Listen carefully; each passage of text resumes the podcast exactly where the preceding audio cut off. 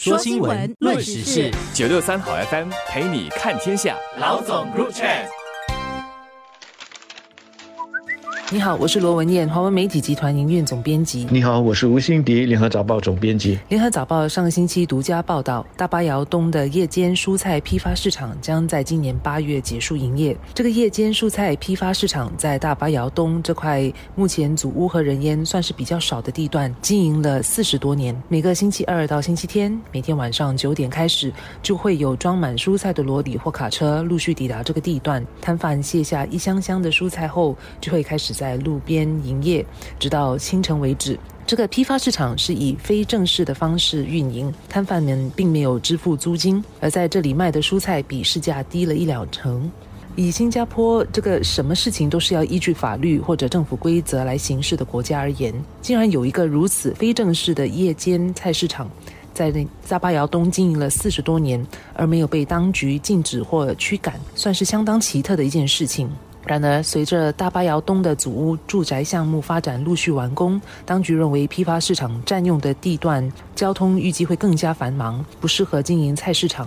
所以发了正式的文告，通知目前还在批发市场营业的摊贩，最迟要在今年八月十九号之前结束在大巴窑东的业务。八月中旬之后，本地就会少了一道独特景观，实在可惜。大巴窑东夜间蔬菜批发市场虽然已经有超过四十年的历史，但在新加坡的确呢是如文念所说的是一个艺术。我查了一下资料，另一个类似的是乌美地铁站附近，在乌美工业区里面的一个停车场，也有一个露天的夜间蔬菜批发市场，规模呢也跟大巴窑的差不多。那么不管是大巴窑的也好，乌美的也好，这样的呃蔬菜批发市场，平时呢他们就是默默的在发挥他们该有的作用，曝光度其实并不高。可以说，知道的人就知道，主要呢也就是熟客。但对大多数的新加坡人来说，其实并不知道他们的存在。大白窑东的这个夜间蔬菜批发市场，上一次见报呢是在二零二一年九月的疫情期间，当时大白窑出现了感染群，那么这个夜间蔬菜批发市场有不少的摊贩也感染了官病，所以呢这个市场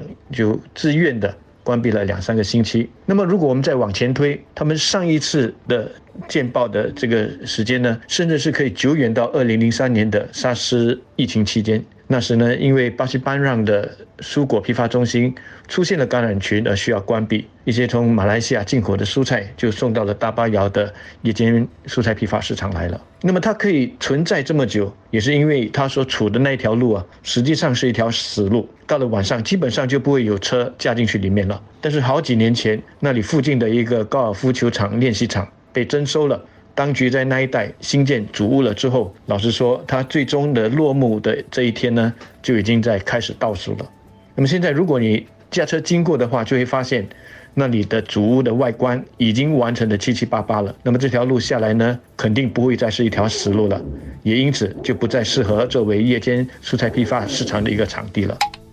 跟巴西班让果菜批发中心相比，大巴窑东的夜间蔬菜批发市场规模小得多了，目前也只有十名摊贩。不过，对于大巴窑、红帽桥、石龙岗、碧山等邻近地区的公众，还有经营蔬菜摊或售卖饮食的小贩而言，他们在这个夜间批发市场关闭之后，想必都会受到影响。夜间菜市场摊贩目前直接从马来西亚进货，进口价比较低，再加上他们不必支付租金或其他营运费用，因此售价可以比巴沙更为便宜。所以作为一个转售市场，它有它的竞争性和吸引力。邻近的巴沙的蔬菜摊贩来这里进货，可以省下前往巴西班让批发中心的时间和交通费。在巴沙转售蔬菜给客户的价格可以保持竞争力。下来，他们没有了这个货源，这些蔬菜摊贩的成本必然会增加，所以想必也会势必起价，把成本转嫁给消费者，不然他们可能就没有赚头了。同样的，餐饮小贩买了买不到比较便宜的食材，也必然会面对成本上涨和起价的压力。这我想下来，在一定程度上也会助长大巴窑和周围地区的食品通胀压力。当局提早大约半年的时间通知批发市场的摊贩。主要也就是让有关的摊贩还有他们的客户有足够的时间去做另外的安排。对于他们的熟客来说，特别是那些菜贩和熟食的摊贩，除了他们所买的蔬菜的成本之外，其他的成本还包括了时间的成本、运输的成本等等，这些都得另做安排，生意才不会受到太大的影响。但正如文燕开始的时候就说了，当局能够网开一面，让他们能够在不用缴付租金、不必缴付其他行政费的情况之下买卖超过四十年。真的已经是一个特例了。如今呢，客观的条件不再允许他们继续的营业，也就只能够希望他们能够另外找到其他的出路了。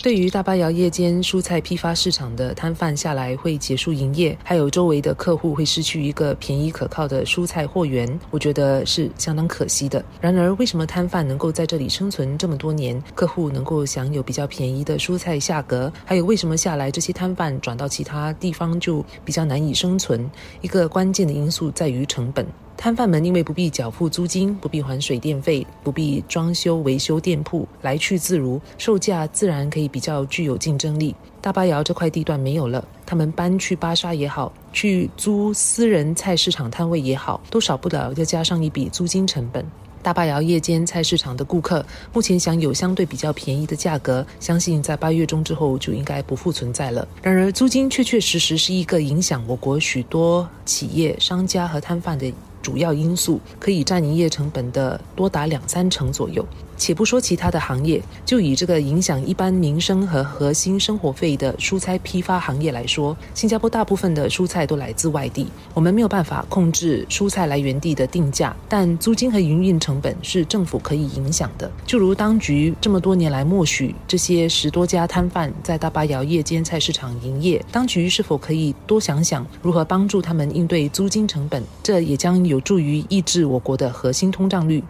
岛国面积虽然小，土地也有限，但是还是会有一些类似大巴窑东的地段，暂时还没有发展。或许当局可以考虑在适合的地点，再允许这些临时夜间市场营业。大白窑东夜间蔬菜批发市场确实是值得我们的几个政府部门去研究，能不能够从中呢获得什么宝贵的经验，而这些经验又可以用在其他什么地方？因为租金呢，确实是这些年来中小企业还有微型企业所面对的一个棘手的问题。当然，我很了解，让自由市场按照这个供需来决定租金的高低，是分配有限资源的一个很有效、很公平、很透明的一个做法。那么，其他的分配资源的方法，不管是先到先得也好，或者是抽签也好，他们都有各自的问题。当然，我自己并没没有办法提出一个什么行得通的替代方案来提供给当局，但我觉得这方面值真的是值得去做更深入的探讨，看看可以怎么去舒缓业者。